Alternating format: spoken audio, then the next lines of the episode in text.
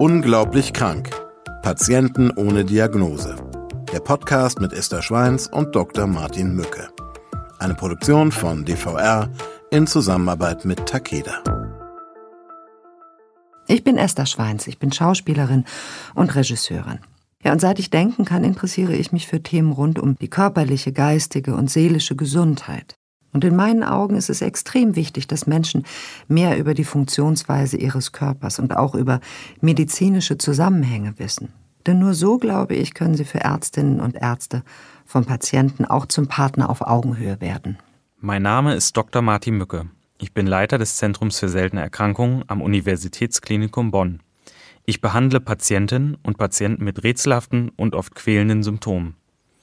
Als Mediziner aus Leidenschaft setze ich alles daran, diesen Menschen, die oft eine jahrelange Ärzte-Odyssee hinter sich haben, endlich zu einer gesicherten Diagnose zu verhelfen.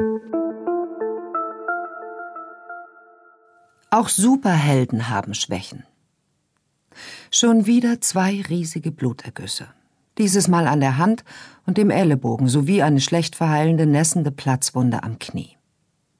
Max Mutter Susanne bemerkt den irritierten Blick der Kinderärztin. Sie bittet ihren Mann Holger schon einmal mit Max ins Wartezimmer zu gehen, da sie mit der Medizinerin noch ein paar Worte unter vier Augen wechseln will. Susanne ist klar wie fadenscheinig und jedem Klischee entsprechend die Geschichte für das geschulte Ohr ihres Gegenübers klingen muss, wenn man bedenkt, wie oft sie in den letzten Monaten wegen Max hier waren. Aber die Mutter beteuert, dass Max schon dann ein Hämatom entwickelt, wenn ihn ein Windstoß trifft. Das wäre bei ihr genauso. Wie zum Beweis zieht sie den Ärmel ihres Pullovers hoch und offenbart einen großflächigen gelb-grünen Bluterguss. Ihr Mann und sie hatten Max noch nie einen Klaps gegeben. Beide würden körperliche Gewalt zutiefst verachten und ihr Kind über alle Maße lieben. Die sich nur langsam schließende Wunde an Max Knie und auch die Hämatome wären Folgen eines rauen Fouls beim Fußballspielen in der großen Pause. Das könne seine Lehrerin bezeugen. Aber warum die aufgeplatzte Haut einfach nicht heilen wolle und außerdem immer so große und knubbelige Narben bilde, darauf hätten sie keine Antwort. Das sei ja auch schließlich einer der Gründe des Arztbesuches. Ich unterstelle Ihnen doch gar nicht, dass Sie Ihren Sohn misshandeln, aber Sie müssen schon zugeben, dass Sie ziemlich häufig hier sind, oder? Die Mutter nickt. So schlimm wie im Moment sei es nicht schon immer gewesen. Aber seit Max elften Geburtstag vor einem halben Jahr käme er fast jeden zweiten Tag mit irgendeiner spektakulären Blessur nach Hause.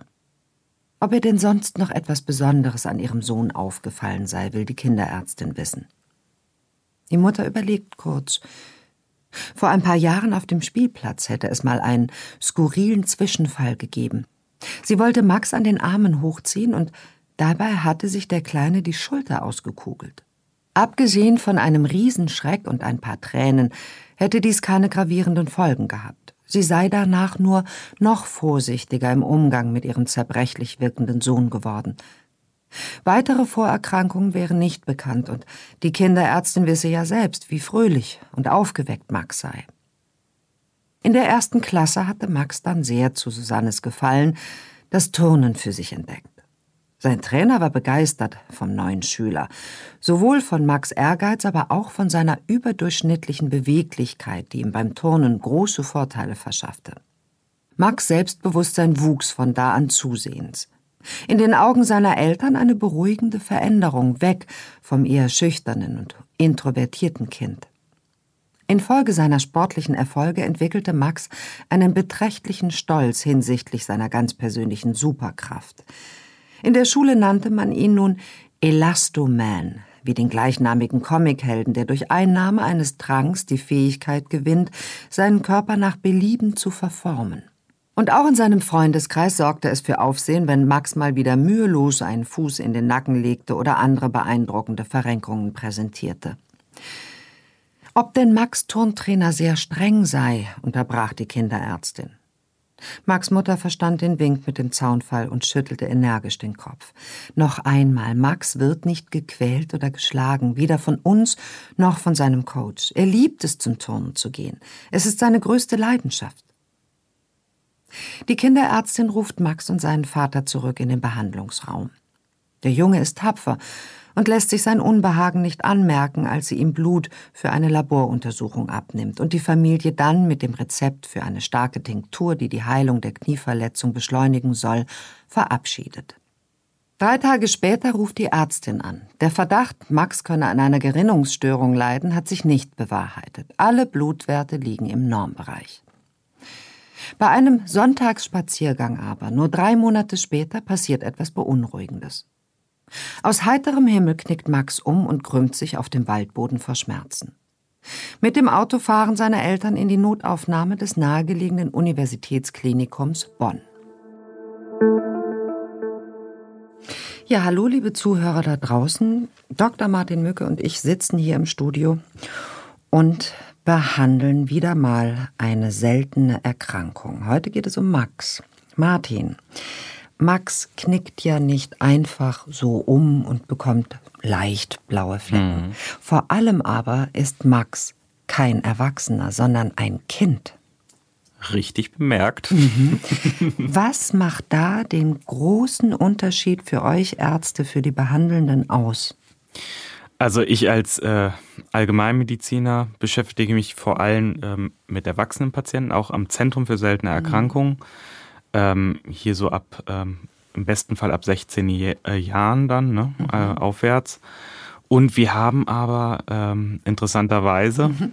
auch für den Fall war das wichtig, eine Anlaufstelle für Kinder ohne Diagnose. Die haben wir mhm. seit nunmehr einem Jahr bei uns am Zentrum. Ach, gar nicht lange. Also es gibt es jetzt noch nicht so lange. Mhm. Und ähm, da haben wir einen ganz erfahrenen Pädiater bei uns im Team, den äh, Lorenz Grigol der die Sektion bei uns leitet. Der übrigens, das ist ja auch fast schon kinderaffin, der Name klingt wie aus Herr der Ringe von Tolkien. das werde ich ihm so mitteilen. nee, und ähm, ähm, da beschäftigen wir uns dann vor allen Dingen halt auch mit Erkrankungen dann im Kindesalter, äh, insbesondere mit den seltenen Erkrankungen im Kindesalter. Es besteht ein großer Unterschied natürlich zwischen Kindern und Erwachsenen. Meine Tochter tatsächlich ähm, hat vor zwei Tagen den großen Unterschied, gerade was ähm, medizinische Behandlungen angeht, zwischen Männern und Frauen aufgebracht, weil sie darüber gelesen hatte, sagte Mama. Ich habe herausgefunden, dass medizinische Studien gar nicht ausreichend an Frauen gemacht wurden, dass Medikament, Medikamentation ähm, nicht ausreichend an Frauen studiert worden sind. Stimmt das? Ich stelle die Frage an dich, ich gebe sie weiter.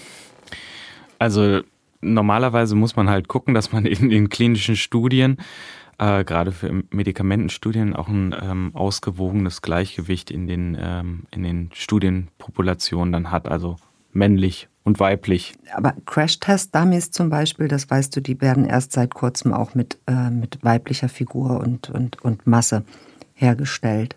Oh, das äh, ist auch was Neues. Habe ich dir eine neue Information. Der Allgemeinmediziner hat etwas gelernt. Gut, was nicht, Neues, aus, nicht aus deinem Thema. Um, um mein Allgemeinwissen zu stärken, ja. genau. Naja, aber großartig, dass es äh, das Zentrum eben auch für Kinder ohne Diagnose gibt. Gibt es in Deutschland äh, mehrere Zentren für mhm. Kinder ohne Diagnose? Also, ähm, es, an den Zentren für seltene Erkrankungen in Deutschland ist es tatsächlich so, dass da Anlaufstellen für Erwachsene und Kinder mhm. vorhanden sind. Es gibt äh, Kliniken in Deutschland, die beschäftigen sich mehr mit Erwachsenen. Mhm. Es gibt aber auch Kliniken, die haben ihren Spezialbereich eher auf die Kinder gesetzt. Mhm. Und ähm, in Bonn ist es halt so, dass wir uns vor allen Dingen halt auch mit Patienten ohne Diagnose, also es gibt halt auch Zentren, die beschäftigen sich halt schwerpunktmäßig mit bestimmten seltenen Erkrankungen. Wir gucken aber ja. auch auf die äh, ähm, jungen und älteren Patienten, die ähm, einfach bisher keine Diagnose haben. Ne? Und für die Kleinen ist das, äh, ist das ja wichtig. Ich meine, es ist für alle wichtig, aber für die Kleinen, weil es so viele Erkrankungen gibt, die eben im Kindesalter auch noch zu stoppen sind, oder? Mhm. Also heilbar. Ja, also da ist es ganz wichtig, auch äh, bei bestimmten Stoffwechselerkrankungen ähm, oder ähm, also wo es jetzt mittlerweile neue Therapien gibt, da ist es unheimlich wichtig, dass sie halt frühzeitig auch eingesetzt werden können. Ne? Mhm. Und wenn man da den Zeitpunkt einfach verpasst, dann ähm, ist halt schon viel, viel zu viel passiert. Dann sind die Schäden zu Und die groß. Schäden zu groß, genau. Und bei uns ist es halt so, ähm, dass wir mittlerweile da auch eine entsprechend äh, Kinderfallkonferenz aufgebaut haben mhm. in Bonn, äh, wo dann diese Fälle genauso, also analog äh, zu den ähm, Erwachsenen ähm, Patienten ohne Diagnose dann ähm, ablaufen. Und hier können beispielsweise dann auch extern Kinderärzte ihre Fälle dann vorstellen in diesen Fallkonferenzen.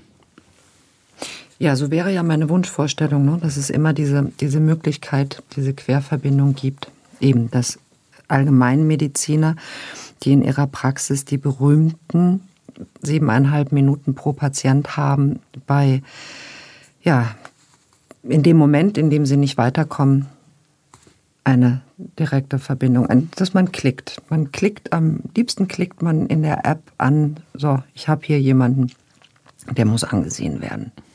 Genau, also bei uns ist es jetzt nicht die App, aber also bei uns kann man das ganz äh, gemütlich über ein Kontaktformular dann auch regeln, bei uns mhm. über die Website ähm, entsprechend dann die Fragestellung und die Kontaktdaten angeben und wir kontaktieren dann über unser Zentrum mit der Hilfe unserer Koordinatoren ähm, die Patienten oder aber auch die Ärzte, die ihren Fall gerne vorstellen wollen. Gut, in diesem Fall hat ein, ähm, ein Kinderarzt euch den Max vorgestellt und wir hören mal weiter, was mit dem Max so passiert. Nach dem Röntgen und einer MRT-Aufnahme ist klar, der Knochen ist zwar nicht gebrochen, aber zwei von drei Bändern, die Max linkes Sprunggelenk stabilisieren, sind gerissen. Aufgrund des Schweregrads der Verletzung empfehlen die Ärzte die Ruhigstellung des Gelenks durch einen Gipsverband. Außerdem werden Max Schmerzmittel verschrieben. Der Junge ist am Boden zerstört, denn eigentlich sollte er am nächsten Wochenende bei der Stadtmeisterschaft im Turnen antreten. Stattdessen liegt Max nun bei sommerlichen Temperaturen zu Hause auf der Couch und schmökert sich durch die gesammelten Heldengeschichten über Elastoman und seinen unerbittlichen Kampf für die Gerechtigkeit. Bald nach seiner Genesung nimmt Max das Turntraining wieder auf. Der Unfall im Wald scheint nur saublödes Pech gewesen zu sein, und sein Orthopäde ist zufrieden mit dem Heilungsprozess. Der Arzt hat Max nach einer umfangreichen Nachuntersuchung grünes Licht fürs Turnen gegeben und schnell sind Max Leistungen im Training wieder so stark wie vor dem vermaledeiten Sonntagsspaziergang.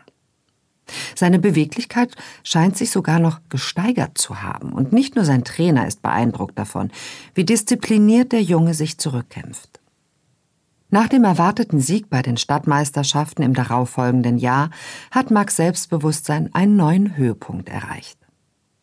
Der ehemals schüchterne, nun Zwölfjährige steht jetzt gerne im Mittelpunkt und seine Lehrer müssen ihn immer häufiger auf den Boden zurückholen, damit sein neu gewonnenes Selbstwertgefühl nicht in Überheblichkeit umschlägt.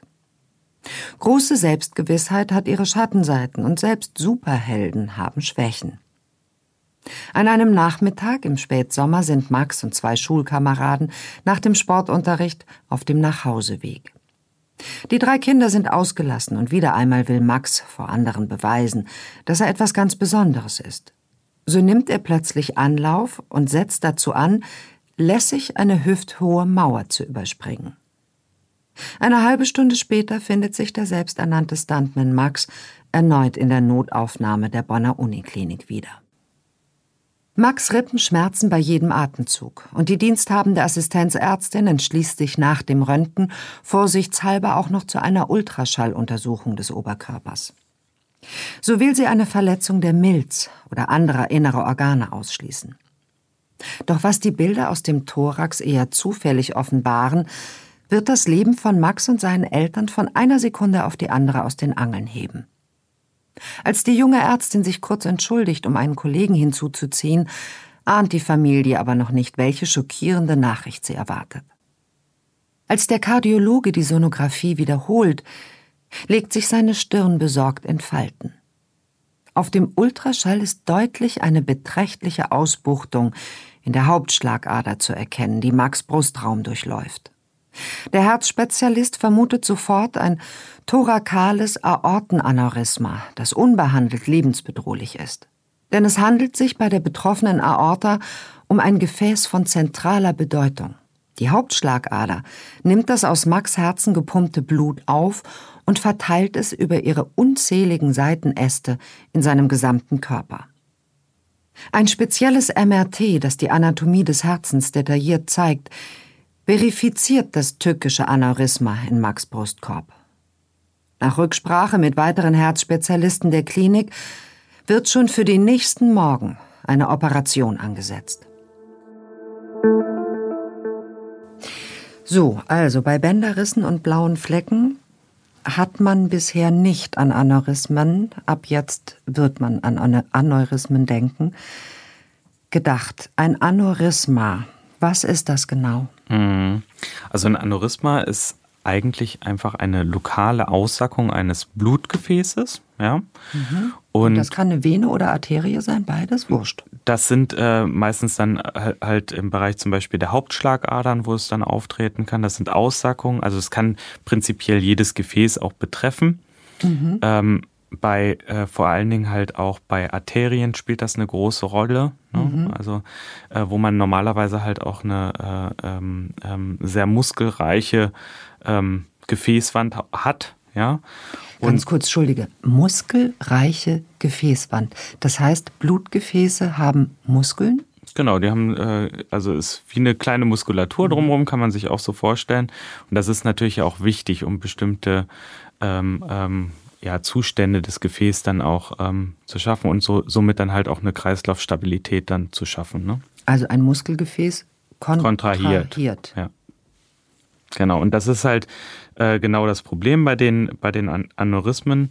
Ähm, Kommt es dann halt zu lokalen Aussackungen eines Blutgefäßes, insbesondere dann auch aufgrund einer Schwächung oder Schädigung der Gefäßwand, ne? weil man es einfach erklärt. Mhm. Und die Schädigung tritt auf, also es gibt ja vielerlei Ursachen dafür, in Maxens Fall durch eine Bindegewebsschwäche. Genau. Mhm. Ja, und dadurch hat man dann halt jetzt insbesondere bei ihm jetzt hier im Bereich der Hauptschlagader, also der Aorta, das ist auch so ähm, das häufigste Gefäß, neben Gefä äh, Blutgefäßen des Gehirns, also da können auch Aneurysmen auftreten mhm. und da sind sie halt auch sehr gefährlich, wenn mhm. die dann mhm. entsprechend platzen, mhm. dann ähm, kann das halt große Folgen haben und somit dann halt auch zu einer Hirnblutung führen. Ne? Und im, im Bereich der äh, Hauptschlagader auch sehr gefährlich. Mhm. Ne? Deswegen macht es auch Sinn, ähm, auch bei den Vorsorgeuntersuchungen, äh, insbesondere dann auch äh, nochmal die Hauptschlagadern anzugucken, ob da entsprechende Aneurysmen vorhanden sind. Soweit ich weiß, müssen Patienten, die, ähm, die einen operativen Eingriff hinter sich haben, wegen eines Aneurysmas auch lebenslang Gerinnungshemmer nehmen. Mhm. Ja, stimmt das? Ja, also das ist auch das große Problem, wenn dann beispielsweise ähm, Stents eingelegt werden. Ne? Also es mhm. ist ja mhm. Fremdmaterial und da muss man natürlich auch dazu sagen, da können sich dann auch ähm, dann ähm, im Rahmen der Blutgerinnung entsprechend dann ähm, Blutbestandteile anlagern.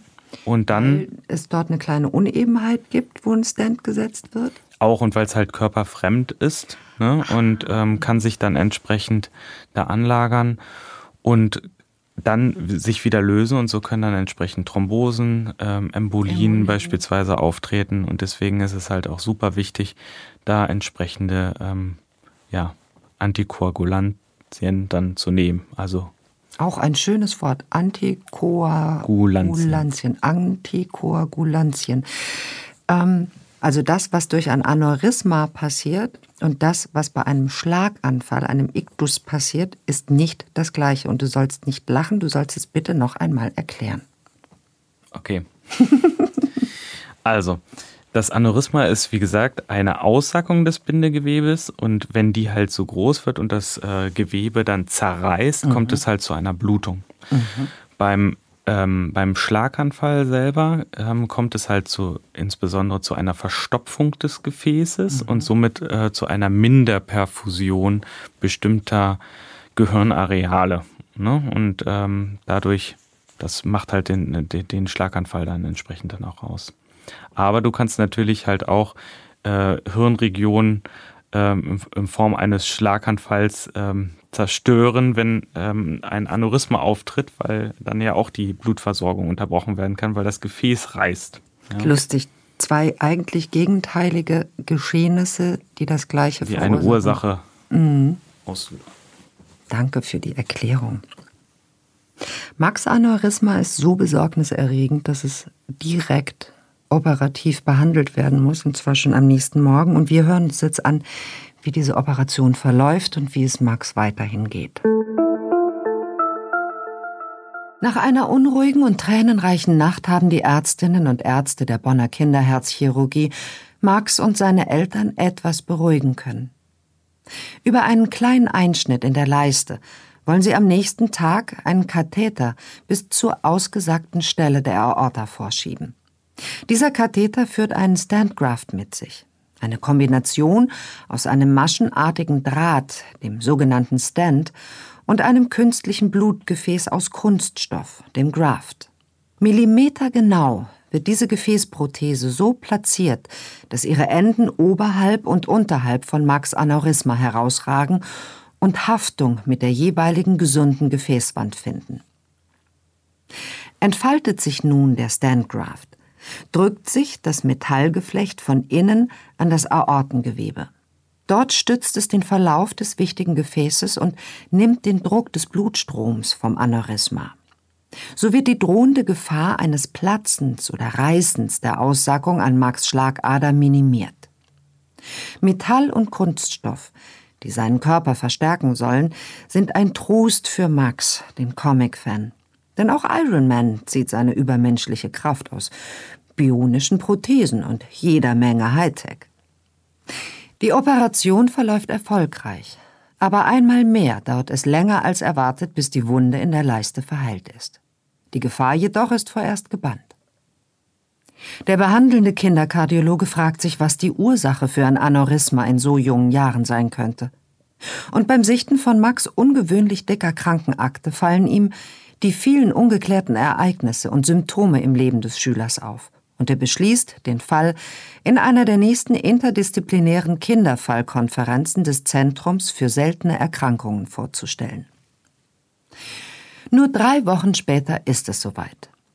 Gespannt lauschen Dr. Martin Möcke, der Leiter des Zentrums für seltene Erkrankungen am Universitätsklinikum Bonn, und Professor Lorenz Grigul, der Leiter der Sektion Kinder ohne Diagnose, den Ausführungen des Kollegen aus der Kinderkardiologie.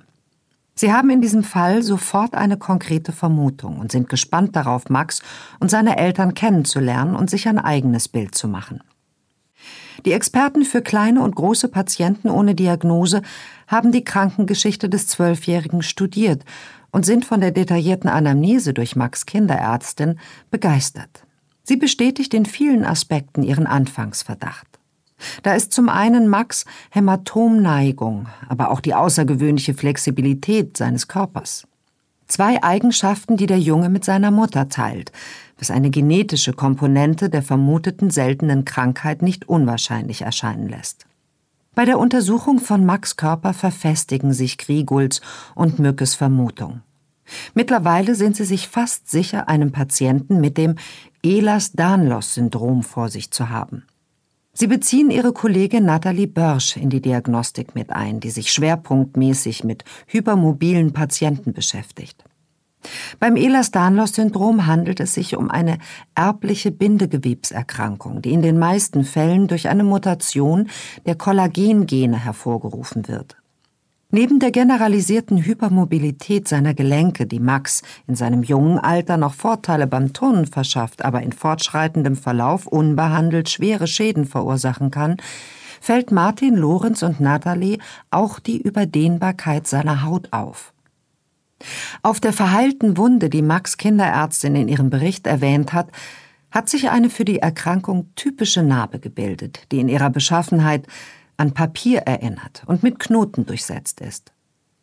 Auch die Neigung zu Aneurysmen der Gefäße ließe sich durch die pathologische Schwäche des Bindegewebes erklären. Durch die genetische Diagnostik wird die entsprechende Genmutation gefunden. Max Erkrankung kann nicht geheilt werden, aber durch die richtige Unterstützung kann er lernen, mit seiner Krankheit zurechtzukommen. Dafür erhält er eine physiotherapeutische Behandlung, die hilft, seine Gelenke zu stabilisieren. Außerdem wird der junge Patient ab jetzt regelmäßig von verschiedenen Fachärzten untersucht, um mögliche Komplikationen rechtzeitig zu erkennen. Das ist wichtig, weil das Ehlers-Danlos-Syndrom neben Muskel- und Gelenkschmerzen und einer überdehnbaren und leicht verletzbaren Haut unterschiedlichste Symptome im ganzen Körper verursachen kann. Mit der richtigen medizinischen Versorgung hat Max aber eine normale Lebenserwartung und weiß nun endlich, dass auch Superhelden Schwächen haben. Tja, Martin, Fluch und Segen. Einerseits ist die Überbeweglichkeit von Max natürlich auch eine Gabe und ein Talent. Nur wenn man dann zu talentiert ist damit, dann ist es eine Krankheit. Mhm. Wobei man sagen muss, ähm, ich glaube, das kennt jeder dann noch irgendwie einen aus dem Schulunterricht, der immer so hypergelenkig war. Mhm. Und äh, jede Schulklasse hat wahrscheinlich auch äh, seinen persönlichen Elastoman. Also Elastogirl. Ja, oder Elastogirl, In genau. meinem Fall. Ja, Genau, hier Gender. genderkonform, ja. Ähm, nee, aber Hypermobilität, ähm, und das ist einfach, also die Überbeweglichkeit, das, äh, da- das ist einfach eine Vergrößerung des aktiven und passiven Bewegungsradius. Und äh, das geht einfach nicht nur im Bereich der Gelenke, sondern auch der Kapseln oder der Bänder. Ne? Also es ist halt auch hier wieder äh, der Bereich einer ähm, Bindegewebsschwäche im weitesten Sinne. Und ja, wie du es schon gesagt hast, das ist äh, äh, Segen und Fluch zugleich, weil am Anfang ist das vielleicht noch ein Vorteil, also wenn man, wenn man äh, vielleicht jünger ist, dass man dann halt auch äh, sportlich sehr aktiv ist, aber diese ähm, Problematik nimmt halt über das, über das Leben dann zu und Also- kann dann zu großen Problemen führen. Und eben nur, nur, man denkt ja, das wäre beschränkt auf, auf Gelenke. Das ist es aber eben so gar nicht. Es ist ja jedes Gewebe, das, das mit Kollagen zu tun hat im Körper. Genau, und ähm, da gibt's halt die verschiedensten Formen. Auch gerade hier äh, bei Max ist es ja so, ähm, wir sprechen hier über das Ehlers-Danlos-Syndrom. Da gibt es auch wieder verschiedene Hauptformen und auch verschiedene ähm, Muster, also auch der Vererbung, also ähm, ähm, auch wieder hier dominant, rezessiv, also das ist halt ähm, ähm, sonst von beiden Seiten, also gerade bei den Rezessiven, ähm, von beiden Seiten der Familie vererbt werden muss. Also von Vater Mutter und und Mutter. Vater, mhm. Und dann gibt es auch Formen, die halt dominant auftreten, also wo nur ein Elternteil das aufweisen muss, dass es dann entsprechend auch übertragen wird. Ne? So, und ähm, ja, da muss man schon sagen, ähm, diese Untergruppen, die unterscheiden sich natürlich auch. Da gibt es die Leute, die einfach eine reine Hypermobilität der Gelenke aufweisen und dann halt auch äh, Formen, die auch äh, das Gefäßsystem, also Typ des vaskulären Typs beispielsweise nennt sich das dann. Und kommt das auch ohne Hypermobilität der Gelenke vor? Also es, wie gesagt, es gibt die verschiedensten Ausprägungen. es gibt ne? es auch- gibt auch Leute, die haben dann halt nur äh, die Ausprägung, die ähm, sich vor allen Dingen auf das Gefäßsystem bezieht. Und dann gibt's halt Leute, die sind, äh, ähm, also die müssen, können dann auch teilweise mäßig äh, gelenkig sein, ja, aber die weisen dann halt diese diese Hypermobilität in anderen Bereichen dann auf. Ne? Dann gibt's die Leute, kann ich mich noch gut erinnern, wie ein Patient bei mir in der Praxis saß und äh, sagte, ja, ich, ich weiß nicht, ich habe hier so ein ganz komisches Problem und äh, griff sich an die Wange und zog dann die Haut der Wange über seine Ohren. Ja, Wow. also da, das kann ich, äh, dieses Bild werde ich niemals vergessen, weil das so, äh, ähm, ja, mein erster Berührungspunkt dann auch mit dem Hypermobilitätssyndrom war. Ne? Ja, ich erinnere mich als Kind, dass ein Mann in einer Fernsehshow die Haut seiner, seiner Arme auch so zog. Aber da war in gar keiner Form die Rede davon, dass dieser Mensch krank sei. Mhm. Ist dann eine Kuriosität. Wie aus dem Kuriositätenkabinett. Genau. Ja, nur dass diese Kuriosität eben auch Symptome mit sich bringt, die gar nicht so lustig sind. Spektakulär zwar, aber nicht lustig. Nee, ich glaube für den äh, Zuschauer, also wenn man dann ähm, ja so jemand mit diesen Fähigkeiten dann sieht, dann äh, stellt man sich das vielleicht ganz toll vor, ja, aber ähm, das hat natürlich große Konsequenzen für denjenigen. Ne? Also hier äh, bei Max haben wir das ja schon gesehen, es kam immer mehr dann halt auch zu Verletzungen, ähm, er knickt häufiger um. Mhm. Ähm, man sieht das dann häufig auch, dass zum Beispiel die Kniescheibe rausspringt, äh, die Schulterluxation, also die Schulter aus dem Gelenk dann springt. Das sind alles so Formen auch, äh, die man sieht bei den Hypermobilitätssyndromen. Und auf der anderen Seite ähm, ist hier halt das große Problem, dass man dann entsprechend äh, gucken muss, dass man die ähm, entsprechenden Gelenke dann auch schient. Mhm. Und du meinst auch langfristig schient? Ja, also das es muss dann langfristig halt auch äh, geschehen und je nach Schweregrad dann. Ne? Mhm.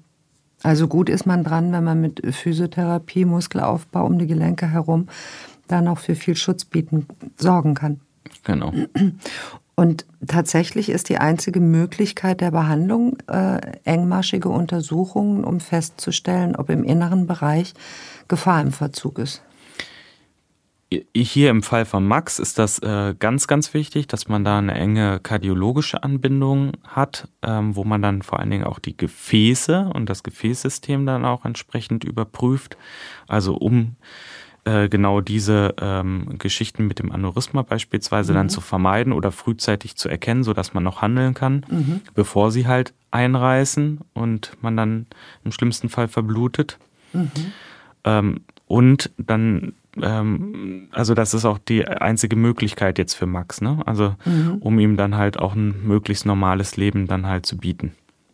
Und das ist in allen Fällen der Hypermobilität so oder beim äh, Insbesondere beim, beim vaskulären Typ, ne? Also mhm. bei den ähm, bei den Typen, die halt vor allen Dingen das Gefäßsystem betreffen, ne? Also die Bindegewebe in den Gefäßen. Das heißt, es gibt, es gibt keine Möglichkeit. Es, der Körper würde jetzt nicht, ähm, wenn man Kollagen zuführen würde, damit mhm. was anfangen können. Also aktuell gibt es da keine Therapiemöglichkeiten außer diesen konservativen Therapien. Ne? Auf der anderen Seite muss man überlegen, wenn man natürlich frühzeitig dann anfängt, auch ähm, mit Orthesen zu arbeiten, also halt die Stabilisierung ähm, der Gelenke, dass man da ähm, natürlich auch wieder die Muskulatur schwächt. Ne? Also wenn du ja. lange Zeit ähm, dann solche Schienen trägst, dann ähm, wird die Muskulatur natürlich auch entsprechend nicht mehr äh, so belastet und ähm, verliert dann halt auch die Funktion und baut sich ab. Das heißt, die Kenntnis darüber ist wichtig, damit man, damit man vorbeugen kann und stark bleibt. Ja, und vor allen Dingen auch die Interdisziplinarität, gerade bei diesem Erkrankungsbild, ist total wichtig. Mhm.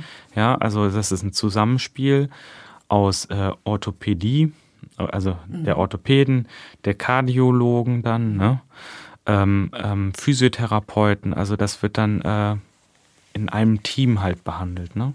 Mhm. Und dieses Team muss man erstmal finden für diese Patienten und äh, vor allen Dingen auch Menschen, die sich halt ähm, mit diesem Krankheitsbild auch auseinandersetzen.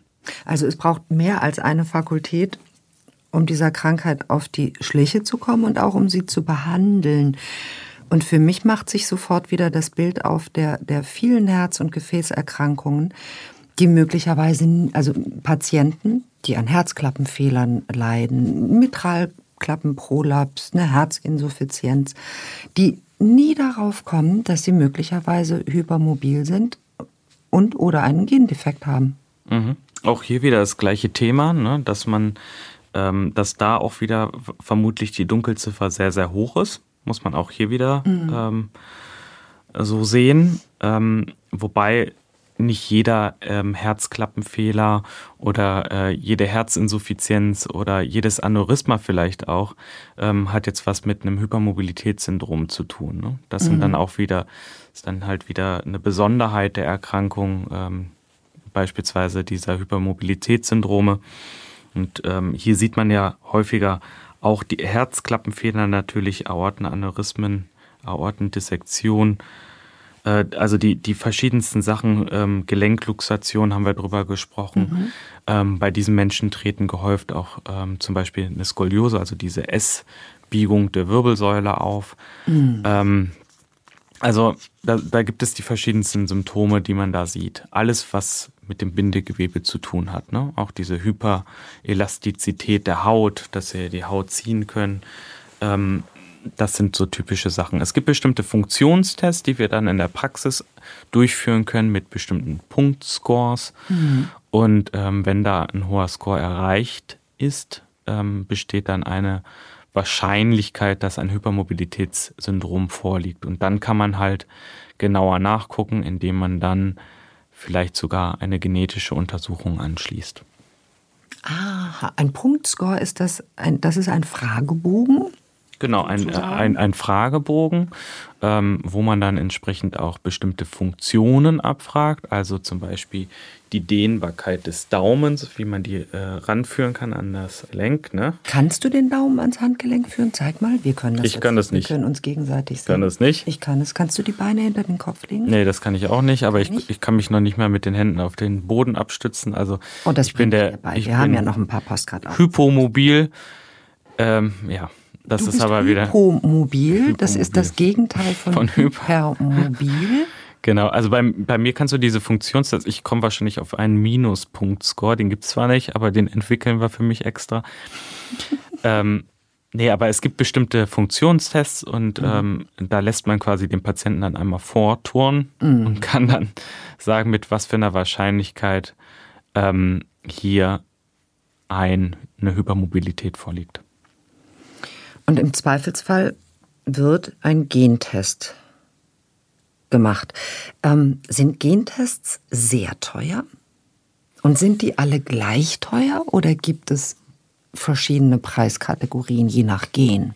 Also es gibt verschiedene Preiskategorien. Ähm, man sollte auch nicht einfach so eine genetische Untersuchung durchführen.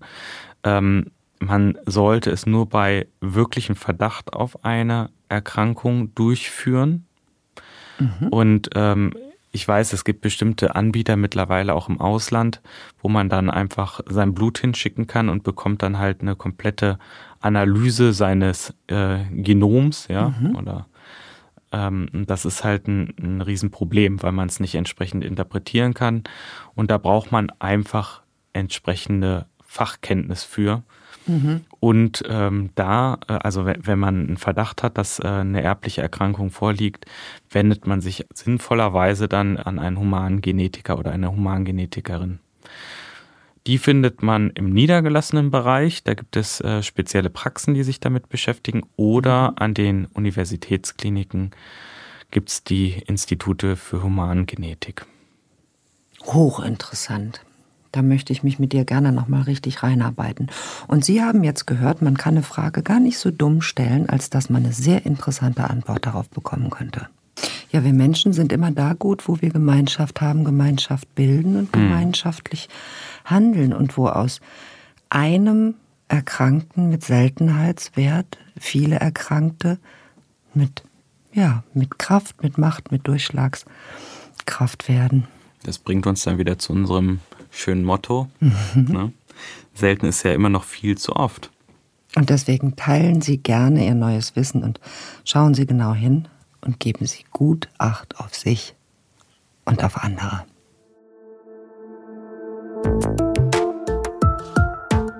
Sie hörten Unglaublich krank.